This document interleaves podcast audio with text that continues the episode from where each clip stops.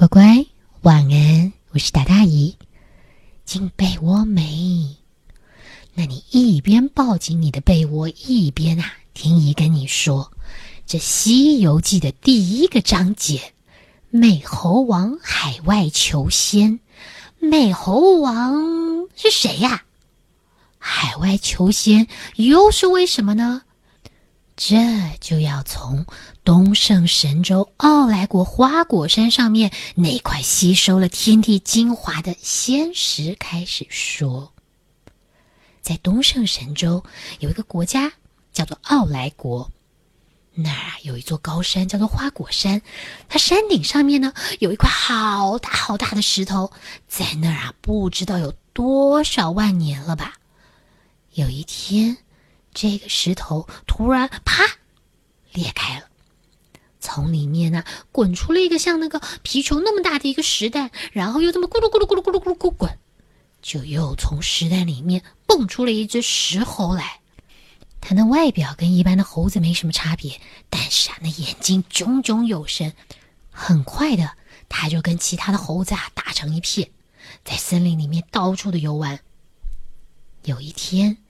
这群猴子来到了一个瀑布底下，有只老猴子就说了：“哎呀，这有谁啊？要是能够跳进水里，找到水的源头啊，我们就封他为王。”好，好，好！所有的猴子们都表示赞同。可是，没一个人有胆就往下跳。你你去吗？不不不不，你你当王好，你当王。还在那儿大伙推推让让呢，石猴啊就大声的喊着：“我去，我去！”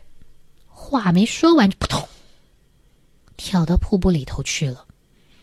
哪晓得那瀑布后面根本没有水，却有一座铁桥，桥边上有个石碑，上面写着“花果山福地，水帘洞洞天”。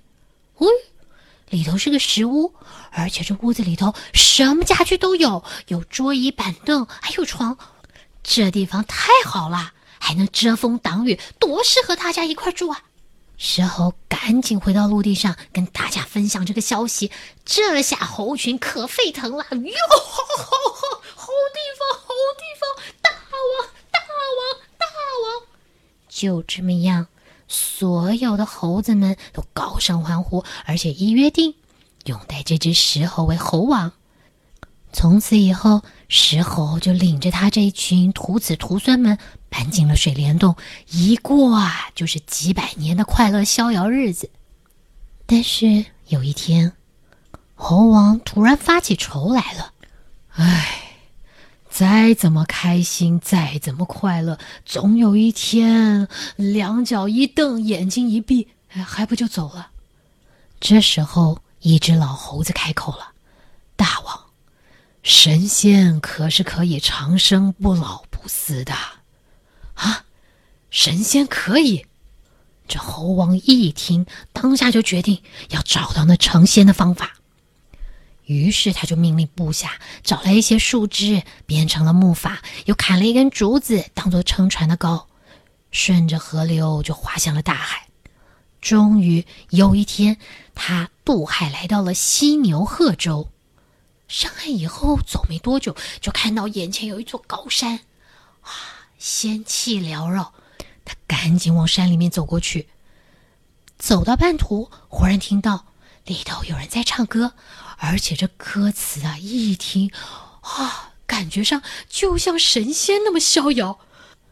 他就循着这个歌声来到了树丛中，发现有个樵夫在那儿砍柴。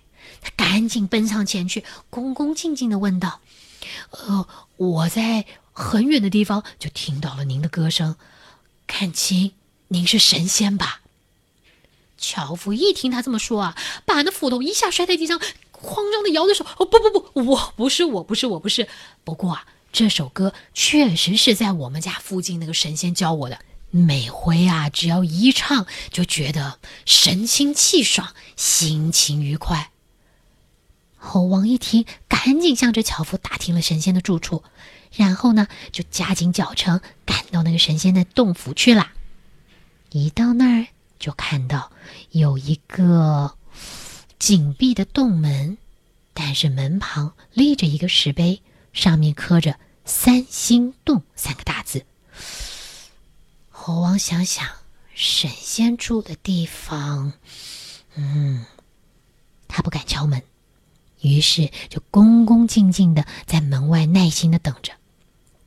等了一会儿，突然就听到门啊打开了，从里面走出一个仙童来，看见这美猴王啊，就说。刚才我师傅告诉我，有一个修行的人来了，让我来出门迎接您呢。美猴王恭恭敬敬地跟在仙童后面走了进去，然后看到洞里面很深的一个高台上，坐了一个胡须全白了的老人家，两边啊立着大概有三十多名的弟子。猴王急忙的跪下，连磕好几个响头。神仙问他哪人呢？叫什么名字？猴王啊，乖乖的回答之后，告诉神仙，他因为没有父母，所以也没有姓名，他是从石头里面蹦出来的。仙人听了，笑着说：“你的外表看来就像是个猢狲，现在呢，我给你起个新名字，你就叫孙悟空。”这个说话的仙人呐，其实就是菩提祖师。孙悟空开心极了。当下就磕头拜师，要跟着菩提祖师学习长生的法门。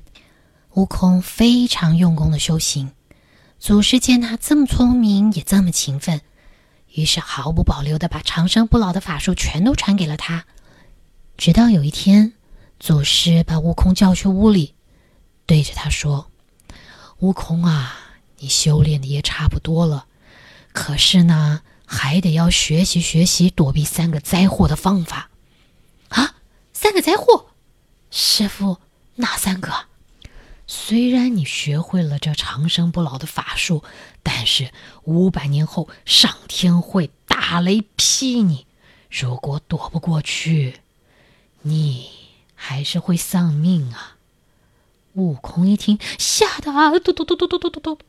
但是祖师没有理会他，又继续说：“再过五百年呐，天要降大火来烧你，把你烧成灰烬。如果还没烧成灰烬，再过五百年，降下风灾来吹垮你，把你吹得啊是支离破碎。”师傅。悟空啊，已经是吓得啊，整个都趴在地上了，拼命磕着头：“师傅，求求师傅，救救悟空，请您传授传授我避灾的方法吧，师傅。”祖师本来就很喜欢悟空，他觉得悟空是既认真又悟性好，所以呢，就叫悟空贴过耳朵来，在耳朵边上传授了他一些口诀。悟空一得到口诀，欢欢喜喜的，每天开始勤加练习，终于学成了七十二种变化的法术，就是我们说的七十二变。除了这七十二变，祖师觉得他应该有能够快速的飞行，所以呢，再传授他一个筋斗云的法术，翻一个筋斗就能够飞个十万八千里。悟空依照祖师传授他的方法，日夜的苦练，终于成功。这才拜谢师恩，依依不舍的离开了祖师。当年他是跋山涉水，费尽千辛万苦才到达祖师这里的。可是这次回去花果山，他一个筋斗云，嗖，转眼就回到水帘洞了。这些留守在水帘洞里的猴子们，一看到悟空回来啊，通通都冲了出来，笑的笑，哭的哭，还有的啊，在那争先恐后的告诉他，最近有一个妖魔时常作怪，而且每隔一段时间就会来捉几只猴子走。大王，再这么下去，我们这儿很快就被被他给占据了吧？悟空一听，当然很生气啊，什么人胆子这么大？看在他不在的时候来欺负他的徒子徒孙。问清了妖魔所在的地方，他就直接驾着筋斗云朝北方就这么咻飞去了。等他到了那个妖怪所在的山洞前，洞口有几个小妖怪，一看到悟空，吓得哇哇大喊：“哦，妖怪，妖怪！”悟空这下可火上来了：“你才是妖怪呢！”我是花果山水帘洞的洞主，哪一个妖魔敢趁我不在的时候欺负我的手下？给我出来！你赶快给我出来！今天我们就来比个高低。魔王一接到通报，马上就提刀出洞来了。结果一看，嗨，不过就是只猴子，那有什么好说的？直接举刀就砍。悟空没有武器啊，但是他有神通，有法术，他就从身上拔了一撮毛下来，然后在嘴里面嚼了嚼，噗，这么一喷。突然，这群猫就变成了两三百只小猴子，然后呢，抓着那魔王啊，是有的拽他的手，有的扯他的衣服，有人捏他的鼻子，搞得这魔王是晕头转向的，根本没有机会还手。悟空就趁着一阵混乱当中，夺过了魔王的那把大刀，啪，铲除了这个魔王，然后还救回了他的这些小猴子们。等回到花果山以后，悟空开始教所有的猴子们习武。猴群就拿着竹竿跟木棍当武器，可是你知道，即便他操练的有模有样，木棍跟竹竿很难当利器吧？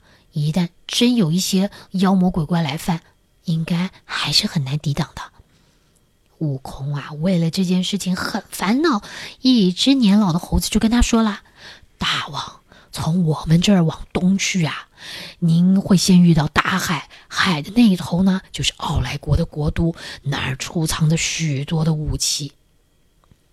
为了这件事，悟空又亲自出马去了一趟奥来国，然后搬回了许多的兵器。但是小猴子们都有了武器，他自己怎么是没有一个是他顺手的？又有一只老猴子告诉他啦：“大王。”如果呀，您肯到这龙王宫去走一趟，向东海龙王要件兵器，那问题不就解决了吗？那龙宫之中啊，可有许多神兵利器能用呢。悟空一听，觉得非常有道理，他于是使出了避水法，从水帘洞前面的这个铁板桥啊，就扑通跳进了水里，来到了东海龙王宫。他见到了龙王，说明了他的来意。那你觉得他最后有得到他想要的兵器吗？那今天的故事先说到这儿，乖，赶快睡。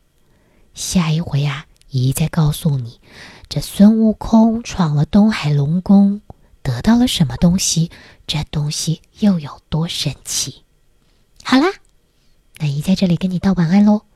乖，晚安，快睡，拜。